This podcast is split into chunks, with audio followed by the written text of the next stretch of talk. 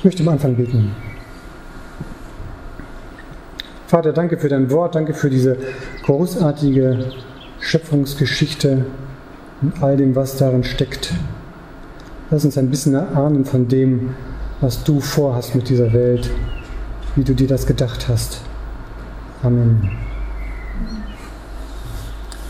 Liebe Gemeinde, B predigt also, B wie ein bisschen länger. Wer seine biologische Uhr auf 12 Uhr Mittagessen eingestellt hat, der hat jetzt ein ernsthaftes Problem, dem er sich stellen muss. Das schaffen wir bestimmt nicht. Ich ähm, möchte mit euch ein paar Schritte gehen in dem Text der Schöpfungsgeschichte. Das wird zum einen sein etwas zum Text selber, zur Hermeneutik und den 5 W. Ich will etwas sagen zu meiner Geschichte mit dem Text. Und ähm, ich spürte während der Vorbereitung die Erwartung auf mir ruhen, dass ich als Physiker auch etwas zu dem Thema sage, Schöpfung und Wissenschaft. Und zuletzt äh, zum Abschluss etwas zum Thema der Mensch als Bild Gottes. Das ist so der Fahrplan für die nächste Zeit. Ich muss mal gucken. Ach, da läuft auch die Zeit mit, damit ich ungefähr weiß, wie spät es ist und ob ich vorzeitig abbrechen muss wegen äh, Zeitüberschreitung oder so. Also der Text. Also ich komme gar nicht umhin, wenn ich über die ersten Verse der Bibel spreche, muss ich etwas dazu sagen, wie ich Bibel eigentlich lese. Ich hätte euch gerne auch eine Predigt gehalten über all die großartigen Sachen, die im Schöpfungsbericht stecken und all die anderen Fragen ausgeklammert, aber ich dachte mir, wenn wir jetzt ganz vorne anfangen, dann muss ich kurz mal was dazu sagen, wie ich äh, Bibel grundsätzlich verstehe, wie ich daran gehe. Und da sind mir zwei Sachen wichtig. Und die eine äh, Sache ist, dass die Bibel vertrauenswürdig ist. Vertrauenswürdig ist ein Attribut, was man normalerweise Personen gibt. Und so sehe ich das auch. Die Bibel ist vertrauenswürdig, weil ich glaube, dass mir in der Bibel Gott begegnet. Sie gibt mir zuverlässige Auskunft über Gott. Ich habe mal das schöne Wort gelesen, organische Inspiration. Und ich gebe zu, das ist ein gefährliches Thema. Die Theologen, die haben da bestimmt dicke Bücher darüber geschrieben. Ich sage das mal mit meinen Worten, ohne Gewähr, dass ich theologisch immer das korrekte Wort wähle. Und äh, dort sagt jemand, organische Inspiration, das wäre für ihn die treffende Beschreibung, wie er Bibel versteht und wollte damit sich abgrenzen von der verbalen Inspiration, dass die Bibel Wort für Wort diktiert wurde, so wie Muslime das vom Koran zum Beispiel glauben. Ich glaube, die Bibel wurde organisch inspiriert, nicht unter Umgehung des Geistes der Menschen, sondern durch mit dem Menschen in seiner geschichtlichen Situation, in, historischen, in dem historischen Kontext hat Gott durch Menschen, auch mit allen ihren Schwächen, sich äh, offenbart in dem, was sie aufgeschrieben haben. Sozusagen Gottes Wort im Menschenwort. Und das heißt für mich auch, ich fange nicht an herumzustreichen und sortiere aus, was von Gott sein könnte und was von Menschen ist. Nein, das ist alles Menschenwort und doch glaube ich zutiefst, dass sich in diesem Menschenwort mir, sich mir zeigt. Und dass dieses Wort vertrauenswürdig ist. Inspiriert von Gott, aber von Menschen aufgeschrieben, auch mit einer Redaktionsgeschichte. Und das Wunder besteht eigentlich darin, dass Gott sich darauf einlässt, sozusagen in dieser Schwachheit zu erscheinen. Und ich teile weiterhin diesen Respekt, den die Juden gegenüber der Heiligen Schrift haben, den ich aber auch von den frühen Christen sehe. Von Jesus, der sagt, das soll, eher fällt ein Jota von dem Gesetz, als das, was unglaubwürdig wäre. Ich kriege jetzt gerade nicht zusammen. Oder Paulus, das waren alles Menschen, die einen sehr, sehr großen Respekt dem Wort Gottes gegenüber entgegengebracht haben und erwarten, dass Gott selbst dadurch redet. Und so gehe ich da auch heran. Die 5W sind natürlich die Fragen, wer, wann, warum, wie, was. Ich dachte, wenn, wenn wir schon Bibelschulgottesdienst machen, dann muss ich wenigstens zu diesem W kurz etwas sagen. Wer? Wer hat also diese Schöpfungsgeschichte aufgeschrieben? Also Adam war es nicht, das ist einigermaßen sicher. Äh, war es Mose, sind ja schließlich die fünf Bücher Mose. Die Theologen haben natürlich darüber sich lange Gedanken gemacht. Da gibt es verschiedene Theorien. Eine sehr gängige äh, Ansicht ist, dass verschiedene Autoren an den Büchern Mose beteiligt sind und dass insbesondere der Schöpfungsbericht im Genesis 1 den Priesterschriften zuzuordnen ist. Das heißt, genau, wahrscheinlich aber ähm, durchaus einer mündlichen Tradition folgend. Also man muss gar nicht annehmen, dass sie sich das alles jetzt mal eben aus den Fingern gesogen haben, sondern es kann durchaus sein, dass eine mündliche Tradition im vorausging. Wann wurde das verschriftlicht? Zwischendurch war man sich doch total sicher. Ich habe gelesen, dann war man sich wieder gar nicht so sicher. Äh, zum Beispiel eine Option ist im babylonischen Exil, also nach 600 vor Christus. Ähm, dann erhebt sich sofort die Frage, warum ausgerechnet da? Möglicherweise, weil äh, das Volk Israel sich in der Verbannung mit den Schöpfungsmythen der Babylonier auseinandergesetzt hat. Überhaupt ist es ja sehr naheliegend, dass man zum einen fragt, woher komme ich überhaupt? Und was ist an dem anders, was ich glaube, im Vergleich zu dem, was die anderen glauben? Auch das Volk Israel hat ja nicht isoliert gelebt, sondern hatte Völker um sich herum und jeder hat so seine, sich seine Geschichten erzählt, wie sie sich vorstellen, wie das wohl alles mal losgegangen ist. Also ein guter Grund, äh, das aufzuschreiben, war sicherlich, sich mit anderen Schöpfungsmythen auseinanderzusetzen. So von seiner Struktur her, also von der Gattung, was, was haben wir da vor uns?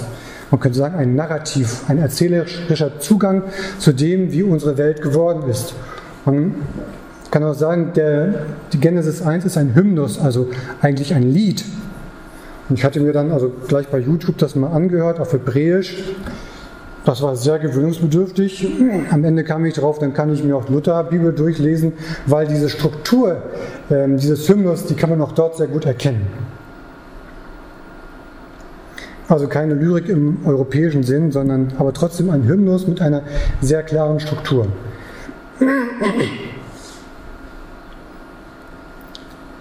Und was haben wir da vor uns?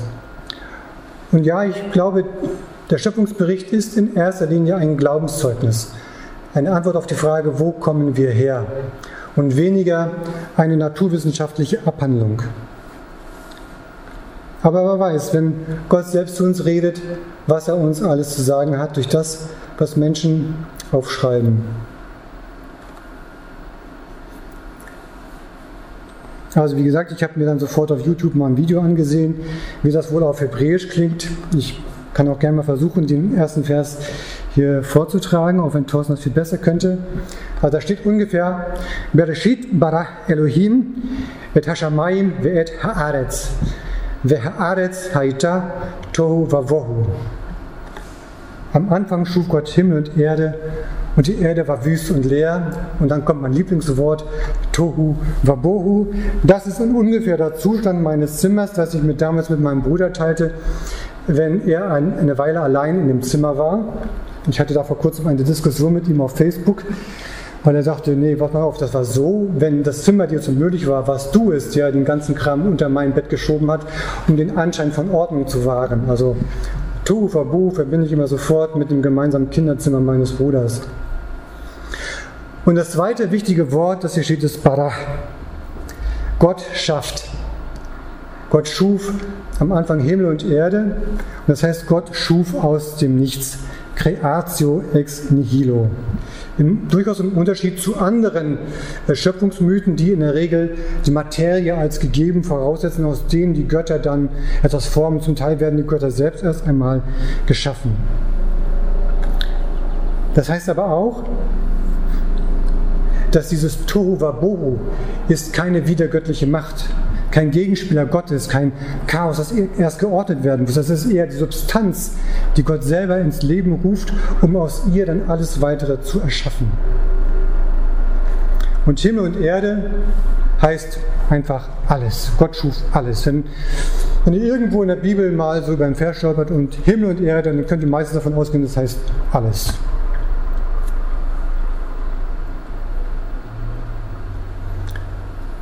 Zur Struktur des Textes.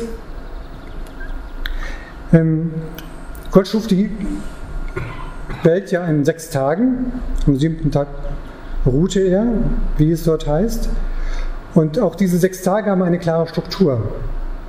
Das sind die ersten drei Tage, wo Gott den Lebensraum vorbereitet.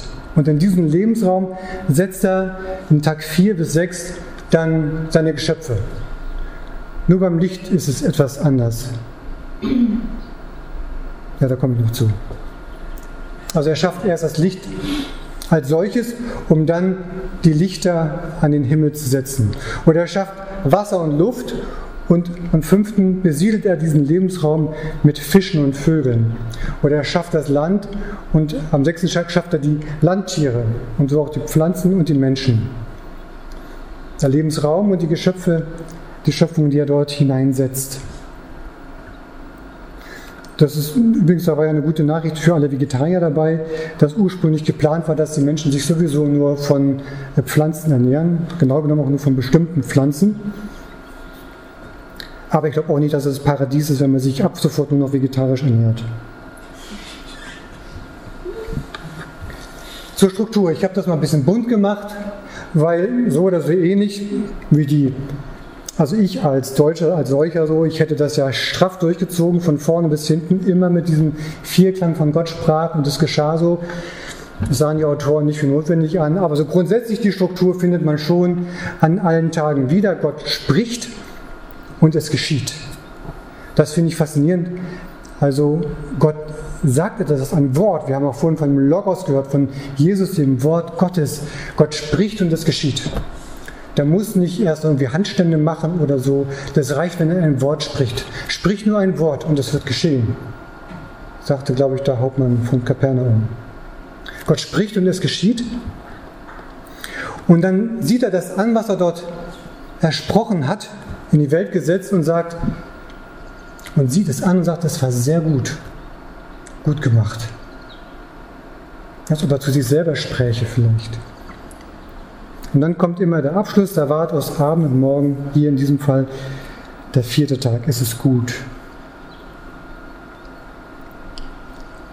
Ja, er sagte schon, er schuf erst das Licht, dann die, also die Helligkeit als solche, das hat ja auch eine große Symbolkraft, das Licht als solches. Und am vierten Tag hier äh, die Lichter, das ist auch sehr hübsch.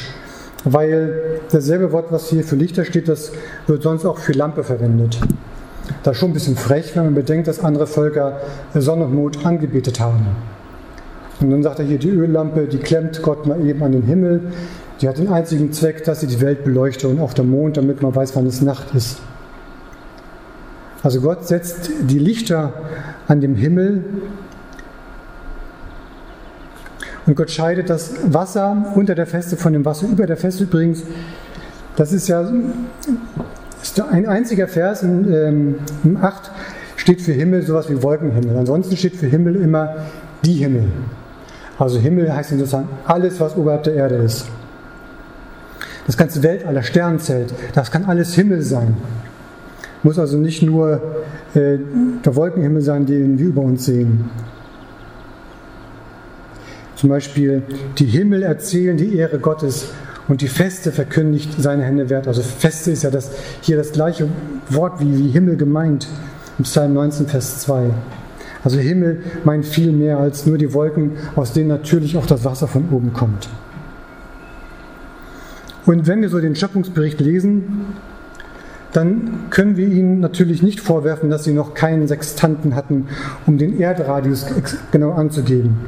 Und wir können Gott sicherlich auch nicht vorwerfen, dass er sein auserwähltes Volk vor 200.000 Jahren noch nicht mit den Feinheiten der Genetik genervt hat. Das ist sicherlich nicht Sinn und Absicht auch des Schöpfungsberichts. Ich möchte gerne jetzt ein bisschen mal zu meiner Geschichte mit dem Text kommen. Ich bin ja, wie man so schön sagt, gelernter DDR-Bürger. Und vielleicht sollte ich an dieser Stelle mal noch eine Vorbemerkung machen. Lasst uns mal davon ausgehen, dass die Erde und auch alles Leben durch Evolution entstanden ist. Vom Einzeller bis zum Menschen. Das vereinfacht in folgende Diskussion jetzt erheblich. Meine zweite Bemerkung ist, Vorbemerkung, bevor wir jetzt weitermachen, ist, dass ich denke, dass meine Biografie natürlich immer auch den Text mit auslegt. Also grundsätzlich, aber hier ganz besonders. Das ist nicht schlimm. Ähm, man sollte sich dessen noch bewusst sein, wie ich meine. Also ich bin, wie gesagt, gelernter DDR-Bürger und habe also die sozialistische Erziehung genossen und das Ziel einer sozialistischen Schule war die Erziehung der Kinder zu sozialistischen Persönlichkeiten. Auch daran hat sich, haben sich die Lehrer bei mir versucht. Das ging üblicherweise dadurch, dass man uns die wissenschaftliche Weltanschauung des Marxismus, Leninismus nahebrachte. Denn das war ja wohl völlig klar, dass der Kommunismus und Sozialismus, dass die eine wissenschaftliche Weltanschauung verfolgen und dass auch alle Gesellschaftsformen, also rein wissenschaftlich, früher oder später alle im Sozialismus bzw. Kommunismus enden werden. Das heißt aber andersrum, dass Evolution automatisch verbunden war mit dem Nachweis der Nicht-Existenz Gottes. Das ist das, was ich gelernt habe. So wurde mir das vermittelt. Das war das Ziel. Das war erklärtes Ziel, mir zu erklären, Evolution heißt, es gibt keinen Gott. So bin ich aufgewachsen. Und ich habe für meinen Glauben gekämpft damals. Ich habe damals für eine Sechstageschöpfung vertreten oder dafür gekämpft in, meinem, in der Schule. Im festen Glauben, dass wenn es einen Schöpfergott gibt, dann kann er die Welt auch in sechs Tagen schaffen. Und das sehe ich heute noch so. Aber ich muss das nicht nur so sehen.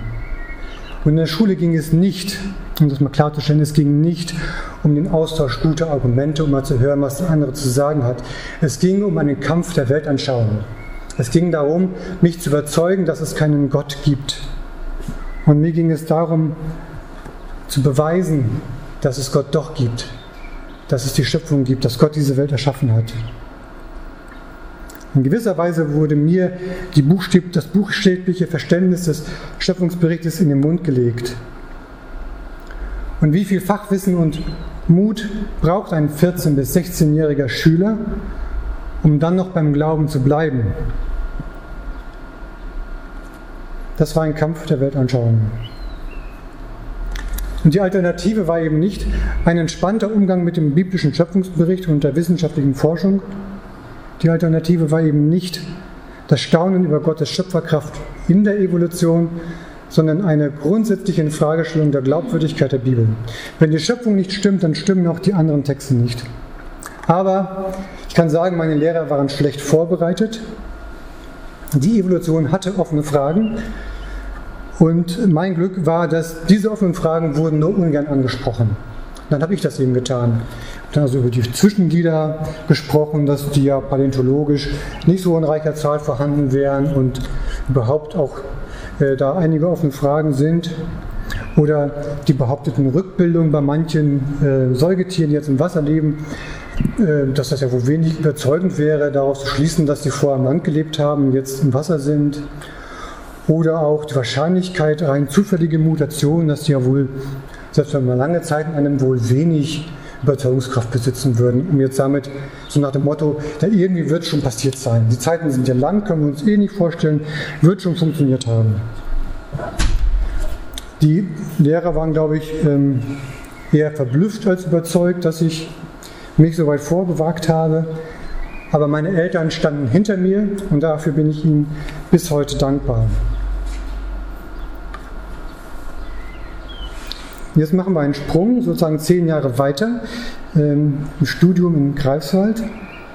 Dort gab es nämlich dann zum Ende meines Studiums, zu 96, haben wir ein Forum organisiert. Am Anfang war Auseinandersetzung mit Schöpfung und Evolution.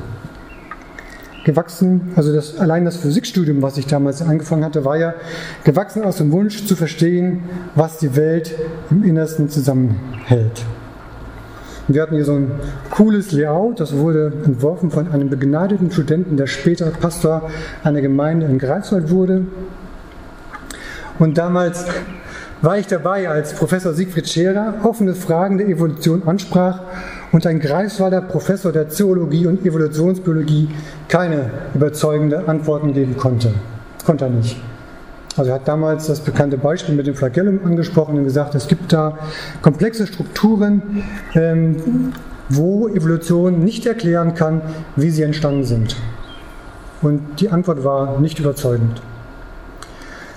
Ein gewisses Umdenken hat bei mir eingesetzt durch einen Professor für Physik, der Christ war und mir sagte, du Steffen, das Alter des Universums, das steht aus physikalischer Sicht völlig außer Frage. Dafür sprechen, spricht die Verteilung der Isotope, das ist gesetzt.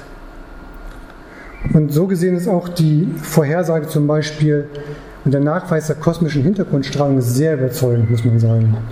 Am Anfang, als der Urknall postuliert wurde, waren es übrigens ja zuerst ähm, Atheisten, die damit ein Problem hatten, weil Urknall klingt zu sehr nach Schöpfung. Das war, so, war nicht so cool. Äh, und später gab es auch Christen, die dann sagten, ja, ach, Urknall, das, eigentlich sind wir mehr für Steady State. Aber der Urknall, das war wenige Jahrzehnte Gesetz, also wie gesagt, spätestens mit dem Nachweis der kosmischen Hintergrundschauung 64 das klar. Man konnte also rechnen, also nehmen wir mal an, die äh, ganze Welt entsteht aus einem Knall hochdichter äh, Materie, Energie. Wie das passiert, wissen wir nicht.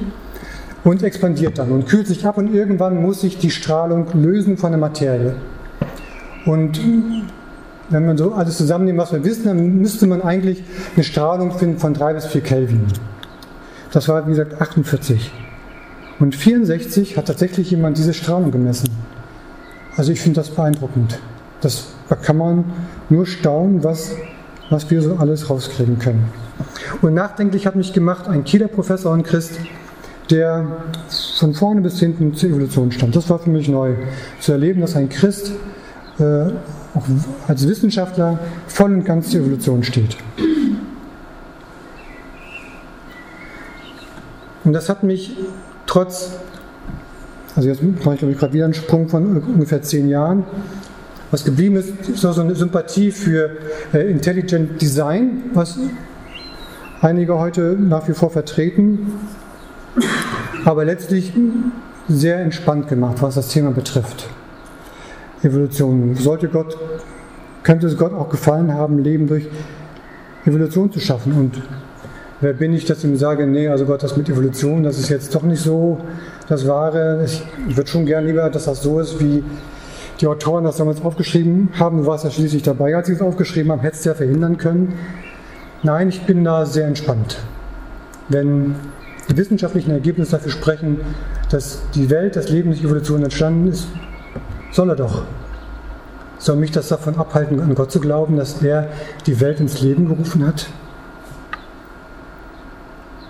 Oder muss ich mich vielleicht, ich will eher fragen, ob ich aus der Bibel herausgelesen habe, was ich vorher hineingelesen habe? Habe ich die falschen Fragen gestellt?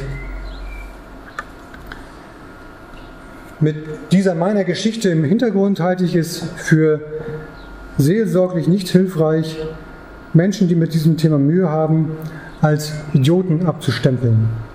Und man sollte auch Kreationisten zubilligen, dass sie ihre Meinung ändern. Wir sind schließlich nicht im Krieg. Wir haben nur unterschiedliche Meinungen. Und ich bin da gerne bereit, vorsichtig auch mit unterschiedlichen Überzeugungen umzugehen.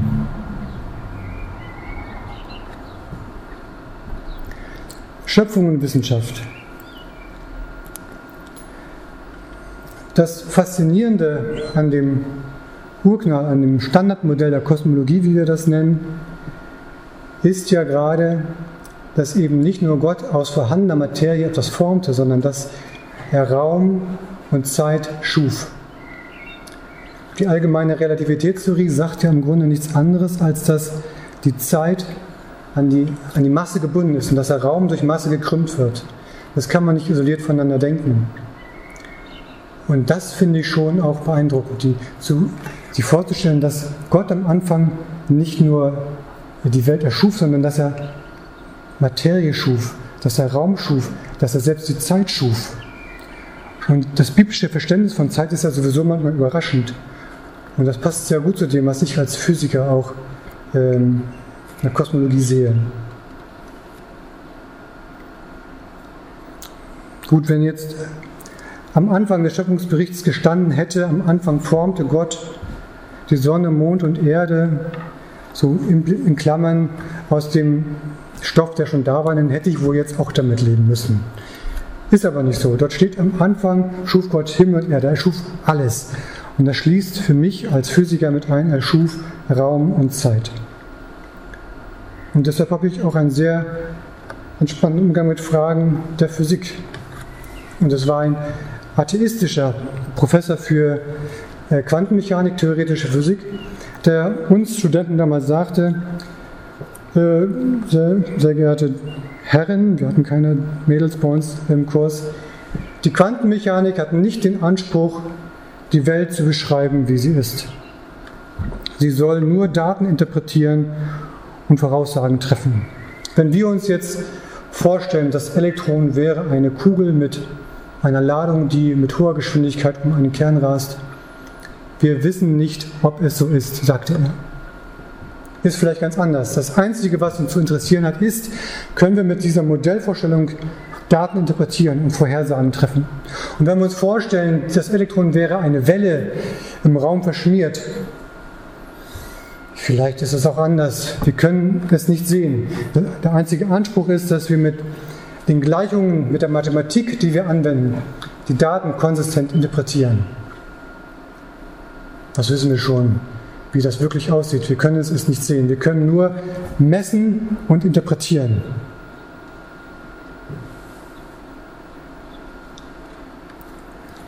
Und eine der spannendsten äh, Fragen der Quantenmechanik ist auch, dass der Zustand eines Systems abhängt von der Frage, die wir stellen. Ich dachte, wie könnte man das vergleichen? Also wenn ich zum Beispiel jemand frage, wir das jemand besonders angucken, und sage, bist du komplett bescheuert, noch an eine Sechstagesschöpfung zu glauben? Dann wird das nicht nur deine Antwort beeinflussen, es wird möglicherweise auch unsere bisher recht gute Beziehung beeinflussen. So eine Frage kann Systeme verändern. Also jetzt mal übertragen, nicht? Also in der Physik klingt das ein bisschen anders. Und es gibt eine ganze Reihe von offenen Fragen in der Physik, wo die Physiker extrem entspannt sind. Zum Beispiel wusste man bis vor einigen Jahren nicht, ob das äh, Universum sich ewig ausdehnt oder eines Tages wieder kollabiert. Also mein Mathe-Prof, der sich viel mit Kosmologie beschäftigt hatte, sagte, ja, da stand immer vorne mit dem Lappen in der Hand, ja, das hängt davon ab, ob die Neutrinos eine Masse haben oder nicht. Wissen wir nicht. Wenn die Neutrinos eine Masse haben, dann ist die Masse des gesamten Universums ähm, zu groß und dann wird es eines Tages wieder von der eigenen Masse zusammengezogen und in sich zusammenfallen sozusagen dort, in, wo wir angefangen haben. Und wenn nicht, dann wird es äh, praktisch den Kältetod sterben. Und wenig Jahre später, also knapp zehn Jahre nach meinem Studium, würde ich sagen, habe ich jetzt nicht aufgeschrieben, hat man gefunden, Neutrinos haben eine Masse, das Universum wird wieder kollabieren. Das Universum hat einen Anfang und hat ein Ende. Da dachte ich, das ist ja cool. Nach Offenbarung 21 hätte ich das jetzt auch erwartet. Gott wird eines Tages eine neue Welt schaffen. Warum nicht? Soll er doch. Oder die dunkle Materie, wo wir bis heute nicht wissen, was das eigentlich ist. Wir sehen nur, dass manche Sachen da oben irgendwas kreisen, was wir nicht sehen können. Und das sind nicht die schwarzen Löcher. Also, das ist kein Problem. Das ändert auch nichts an der Vorhersagekraft des Standardmodells der Kosmologie. Schöpfung und Wissenschaft sind kein Widerspruch. Genau, der Urknall ist sozusagen eher ein Argument für die Schöpfung als dagegen. Da habe ich noch gar nicht gesagt, was zu dieser Feinabstimmung der Naturkonstanten, weil der Physiker als solches ist bereit zu staunen. Es gibt zum Beispiel, äh, das ist auch schon ein Weilchen her, dass einige kluge Wissenschaftler, Physiker herausgefunden haben, naja, es gibt so ein paar Naturkonstanten, wie zum Beispiel die Gravitationskonstante und die Wechselwirkungskonstante für schwache Wechselwirkung, würde ich meinen, war es. Wenn das Verhältnis nur ein winziges bisschen anders wäre, wäre dieses Universum so, wie es ist, nicht möglich. Und davon gibt es noch ein paar weitere Zufälle. Also auch die Umlaufbahn, der, also das ist sozusagen ganz grundsätzlich. Es gibt noch weitere Zufälle, wie zum Beispiel die Umlaufbahn der Erde um die Sonne.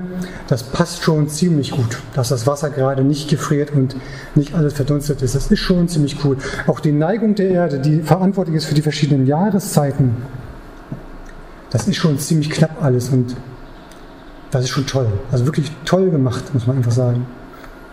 Und die Physiker als solche sind da durchaus bereit zu staunen.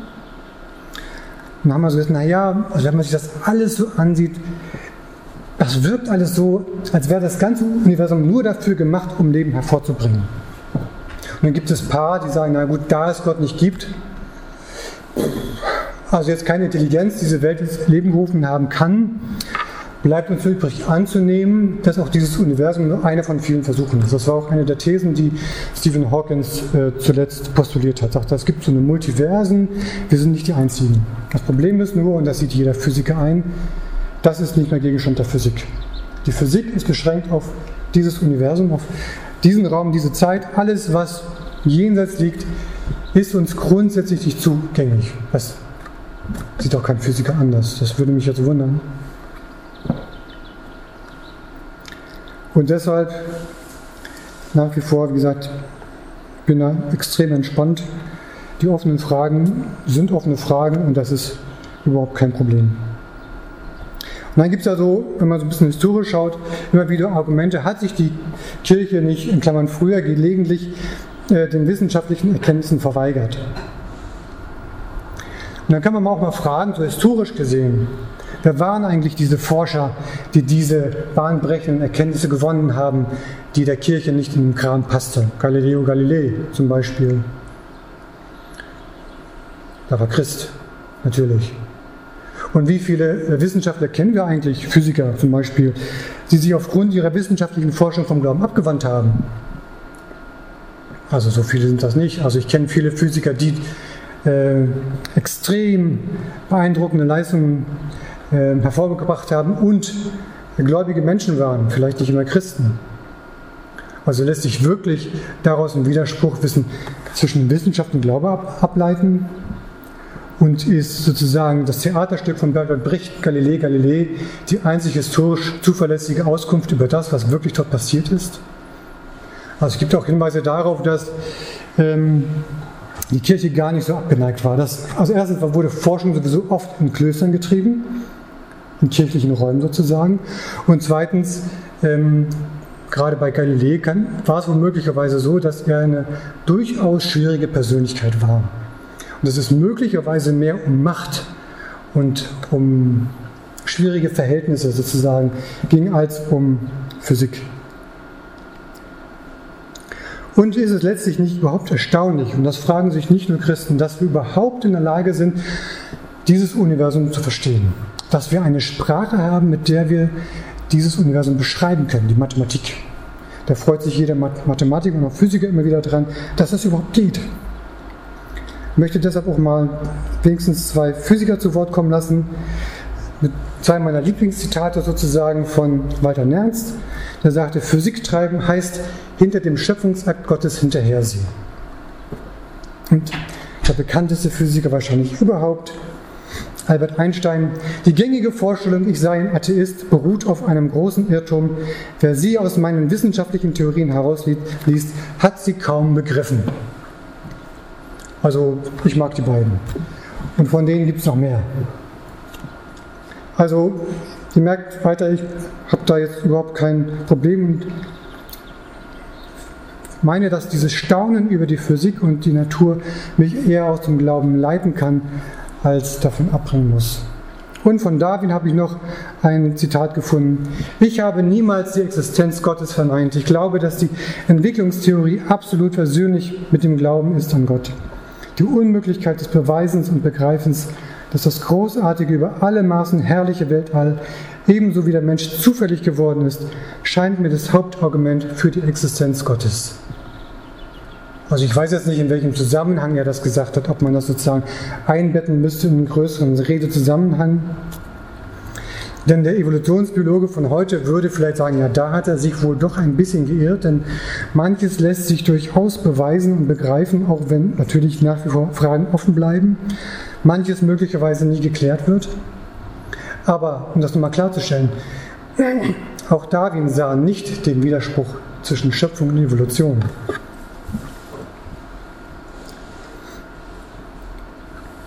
Aber ich glaube eben auch, dass blinder Zufall nicht, erklär, nicht ausreicht, um zu erklären, wie Leben entsteht und wie sich so komplexe Lebewesen durch Evolution entwickelt haben. Und das ist viel verbunden nach der Frage nach Information.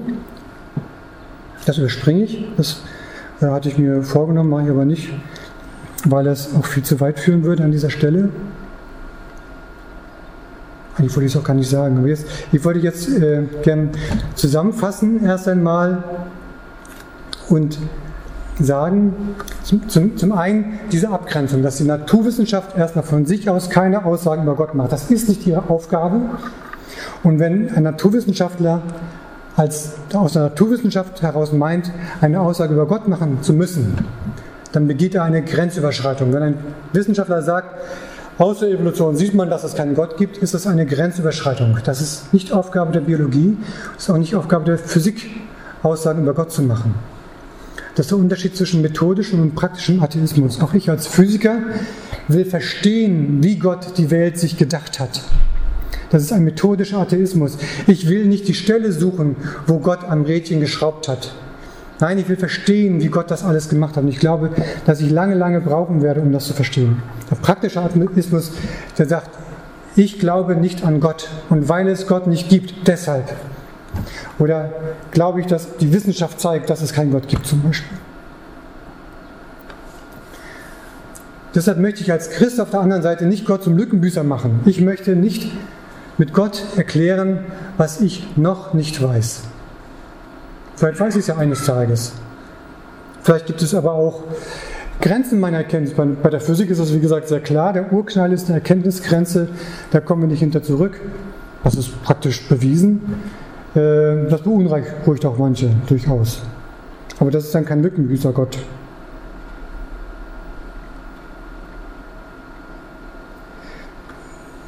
Weil, also man muss schon nochmal sagen, dass gerade die Ursprungswissenschaften wie Kosmologie und Evolution immer auch ein bisschen historische Wissenschaften sind. Nicht? Weil das, was man dort versucht zu erklären, lässt sich nicht im Labor wiederholen. Es kann immer wieder sein natürlich, dass wir so an singuläre, einzigartige Punkte stoßen, die wir mit Mitteln der Wissenschaft nicht weiter erforschen können. Auch die Auferstehung Jesu entzieht sich der wissenschaftlichen Forschung. Das ist ein einzigartiges Ereignis. Da kann Wissenschaft nichts zu sagen. Die kann nur sagen, was normalerweise passiert. Und normal ist es ganz bestimmt nicht. Und ich will auch nicht ausschließen, dass es einen Punkt in der Evolution gibt, hinter dem wir nichts zurückschauen können.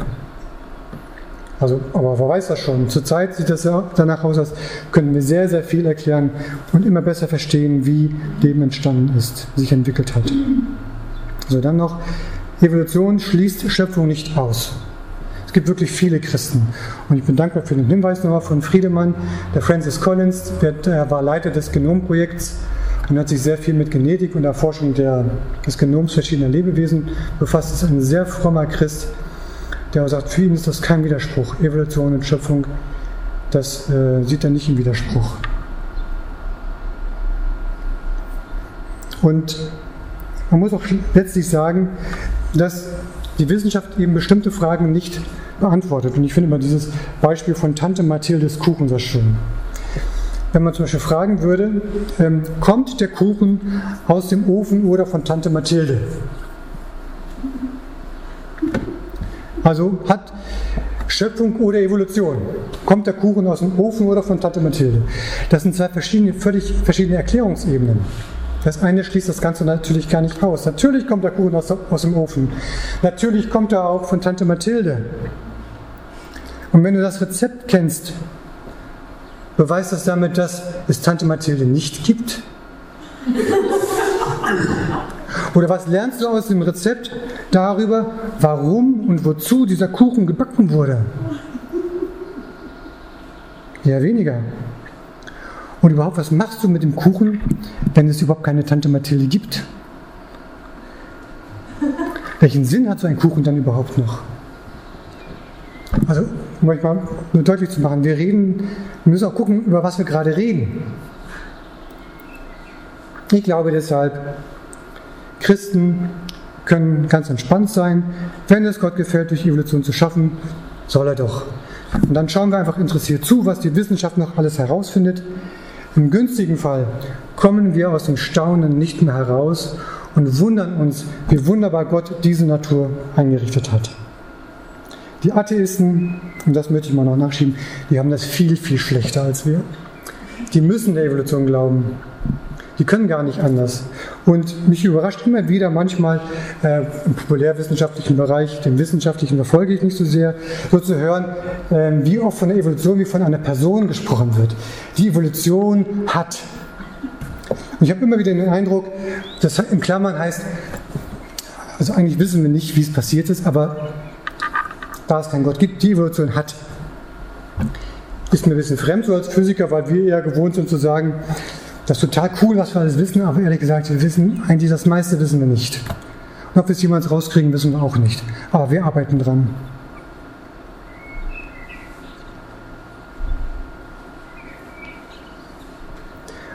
Also ich würde sogar weit, so weit gehen wollen, dass es durchaus Menschen gibt, die dazu neigen, eine Lückenbüßer-Evolution zu behaupten. Immer wenn sie was nicht wissen, sagen sie, es war die Evolution. Das ist in gewissen Grenzen durchaus berechtigt würde ich als Physiker auch, also wenn ich ein Modell habe, was sehr, sehr gut äh, Prozesse erklärt und manches davon verstehe ich nicht, sage ich, naja, wahrscheinlich ist das im Rahmen, aber zurzeit weiß ich es noch nicht. Aber fair wäre zu sagen, ich weiß es nicht. Und das auch dann zu sagen, ich weiß es nicht. Ich weiß nicht, wie diese Struktur entstanden ist. Da spricht alles dafür, ich sehe diese Ähnlichkeiten, aber ich kann es dir nicht vorrechnen. Spricht alles dafür, aber irgendwo, das, ich, ich denke noch drüber nach, ich forsche noch dran. Und ich fände das auch deshalb fair, weil auch ich ja zu meinen offenen Fragen stehen muss. Und sage ich mal kurz, was meine offenen Fragen sind bei der Schöpfung. Das ist nämlich die Frage nach dem Tod. Also wenn Gott durch Evolution schafft, dann ist der Tod von Anfang an Teil der Schöpfung. Es steht aber auch dort, und Gott sah, dass es gut war. Ist das nicht ein Widerspruch? Wir lesen im Brief an die Korinther, der letzte Feind, der vernichtet wird, ist der Tod. Aber hat Gott die Welt nicht gut gemacht von Anfang an? Und ist damit wirklich nur der geistliche Tod gemeint? Das sind so, ich gebe euch jetzt mal Einblick in mein Geistesleben, so die Fragen, die mich noch ein bisschen weiter beschäftigen würden. Ich mache an dieser Stelle nicht weiter und möchte abschließen mit ein paar Bemerkungen zum Thema der Mensch Gottes. Das ist ganz schön zu sehen. Das Standard ist ja eigentlich, die Menschen haben sich damals Bilder gemacht und bieten sie an, heute vielleicht auch. In der Bibel schafft Gott den Menschen zu seinem Bilde. Ihm ähnlich schuf er ihn, heißt es dort. Das heißt also viel wie, du bist ein Ebenbild Gottes. Du bist ihm wie aus dem Gesicht geschnitten. Kannst du dir das vorstellen? gemacht als Gegenüber mit der Fähigkeit, nicht nur die Natur zu erkennen, sondern auch Gott zu erkennen, in Beziehung zu ihm zu leben. Du bist als Mensch für Beziehung gemacht. Beziehung zu Gott, Beziehung zu anderen Menschen. Unheimlich wertvoll, gerade deshalb, weil du Gott ähnlich bist. Und du bist, Gott hat eine gute Idee von dir wie er dich erdacht hat. Um das nochmal kurz einzubetten, man muss sich mal ein bisschen auch zum Staunen zu ermutigen. Habe mal geguckt, also das 1 E hoch 7 meistens 10er Potenzen, das macht der Physiker so immer. Hängt einfach noch eine Null dran. Also das Zehnfache ist eine Null, das Hundertfache sind zwei Nullen, 10 hoch 7, also sieben Nullen hinten dran ist immer eine Größenordnung. So ein Staubkorn dachte ich, das kleinste, was man sich vorstellen kann. Der Mensch ungefähr 1,70, die Erde. Das sind schon drei Größenordnungen und dann nochmal die Erde, nochmal sieben Größenordnungen mehr. Da sind schon äh, Welten dazwischen sozusagen, aber es geht ja weiter. Genau genommen ist die Sonne ein Staubkorn in der Milchstraße. Die Milchstraße ist sozusagen ungefähr zehn Größenordnungen größer. So wie die Erde zum Staubkorn, so verhält sich unsere Sonne, die um einiges größer ist als unsere Erde, zur gesamten Milchstraße, in der wir leben. Die Umlaufbahn des Neptun, das sozusagen ähm, ungefähr die Ausdehnung des Sonnensystems, wenn es sowas überhaupt gibt, das ist so die Entfernung bis nach Rostock, so 100 Kilometer dann im Vergleich dazu. Das ist unglaublich. Und du, Mensch, du bist sozusagen auf das Universum betrachtet kein Staubkorn. Du bist kleiner als ein Staubkorn, viel, viel kleiner. Und von dir sagt also die Bibel, du bist Gottes Ebenbild, wertvoll. Ich finde das großartig.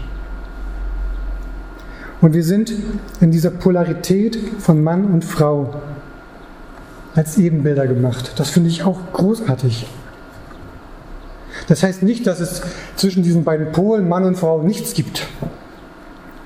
Manche sagen, ich wäre kein typischer Mann, ich trinke kein Bier, habe mich als Kind nicht gern geprügelt und so.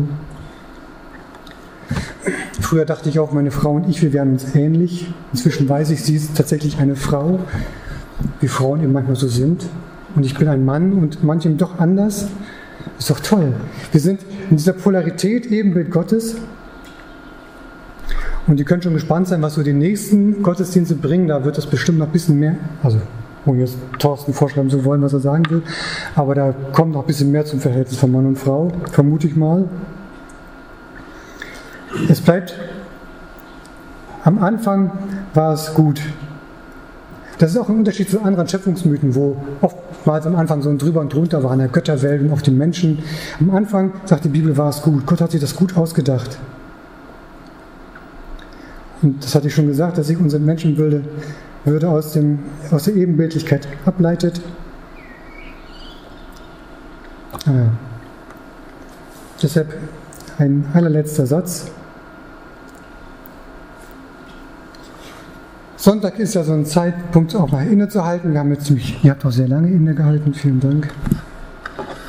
Und ich habe heute Morgen mal zwei Zettel aus einem Glas genommen, das mir meine Tochter geschenkt hat, so mit freundlichen Sprüchen. Wenn ich mal was, was Positives lesen will, dann greife ich da rein.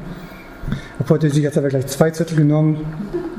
Auf dem einen stand, die Schrift ist ein Kräutlein, je mehr du daran reibst, desto mehr duftet es von Martin Luther. Und wir haben uns ein wenig daran gerieben, auch an der Frage nach dem Tod, die für mich noch ein bisschen offen ist. Aber vielleicht müssen wir noch ein bisschen weiter reiben und sehen dann, wie es anfängt zu duften.